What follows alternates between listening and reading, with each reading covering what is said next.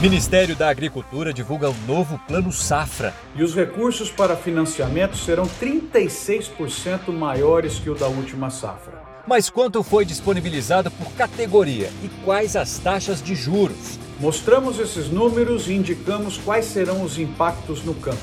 É agora no Impulso News. O governo federal divulgou o Plano Safra 2022-23. O volume financeiro disponibilizado para este ciclo será de mais de 340 bilhões de reais, um montante recorde, 36% maior do que o da safra passada. Desse total, 246 bilhões de reais serão destinados para custeio e comercialização, 39% a mais do que a temporada anterior. Já para o campo de investimentos, estão sendo direcionados quase 95 bilhões, um aumento de 29% em relação ao plano passado.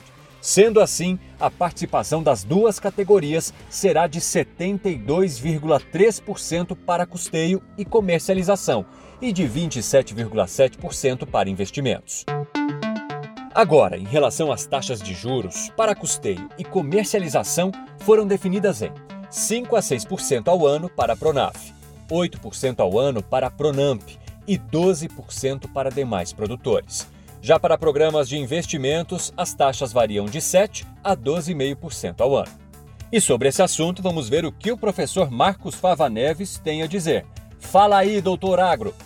Foi surpreendente o anúncio desse plano safra, mostra a força política da agricultura brasileira junto à economia, Lembrando que o custo de produção está muito mais alto do que no ano passado. A agricultura brasileira, nesse momento, está precisando de crédito porque nós temos que ter um choque de oferta. O planeta pede choque de oferta por conta da demanda estar maior do que a produção, levando a esses preços que foram tão punitivos aí nos últimos tempos. Mas tem que ter um alerta muito importante, quem acompanha a gente aqui no News, que é o seguinte: nós estamos entrando numa safra que vai ser recorde. Eu acredito que a gente possa aumentar aí pelo menos mais um milhão de novos hectares, com custo muito alto. E vocês viram que os preços já começaram a ceder. Quem acompanha o News sabe que nós estamos falando disso já há algum tempo. Então vamos lá, operações casadas, barter, venda antecipada, toma muito cuidado, porque vai ser uma safra muito boa para o Brasil, mas não muito boa para muitos agricultores.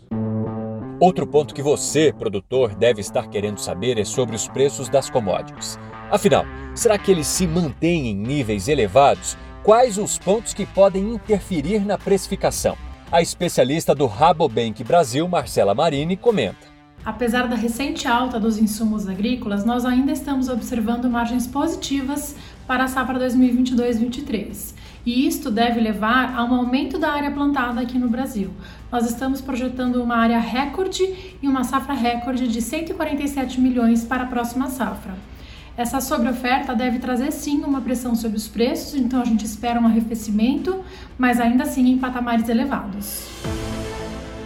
E quais os outros fatos marcaram o agro essa semana? É hora do nosso giro de notícias com o top 3 do setor.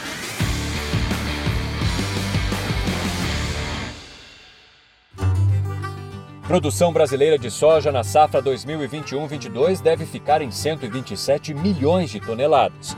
Na liderança, o estado do Mato Grosso representa quase 32% desse volume.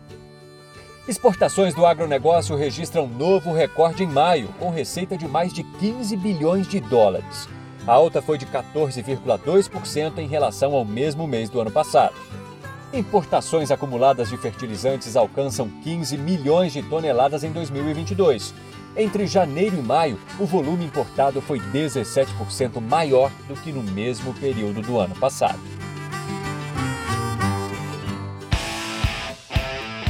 Essa semana, o indicador da soja no estado do Paraná foi cotado a R$ 182,37, apresentando um valor 3,6% inferior ao da semana passada.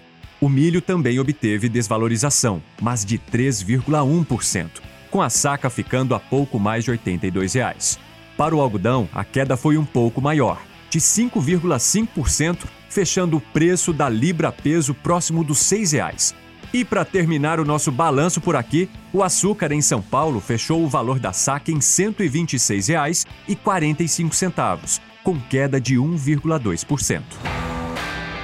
E você, cliente Impulso Buyer, tá sabendo da novidade? A sua área logada no site do AgroBuyer tá de cara nova. Todas as mudanças foram feitas para impulsionar a sua experiência, permitindo que você encontre informações personalizadas e funcionalidades de forma mais rápida e intuitiva. Ou seja, uma área pensada e feita para você. Acesse a plataforma e aproveite agora mesmo.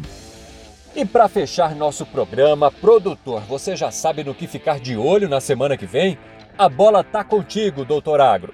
E a preocupação não mudou em relação aí à semana passada. Nós temos que estar de olho no aspecto do clima no Brasil, que está muito seco, já está colhendo milho segunda safra.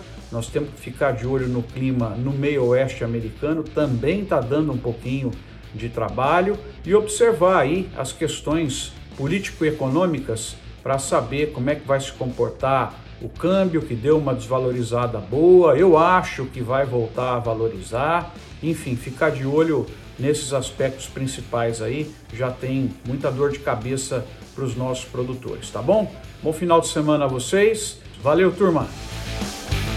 O Impulso News vai ficando por aqui. Se você gostou do programa, não se esqueça de deixar um comentário no vídeo, se inscrever em nosso canal e ativar as notificações. Obrigado por acompanhar o programa, produtor. Semana que vem tem mais.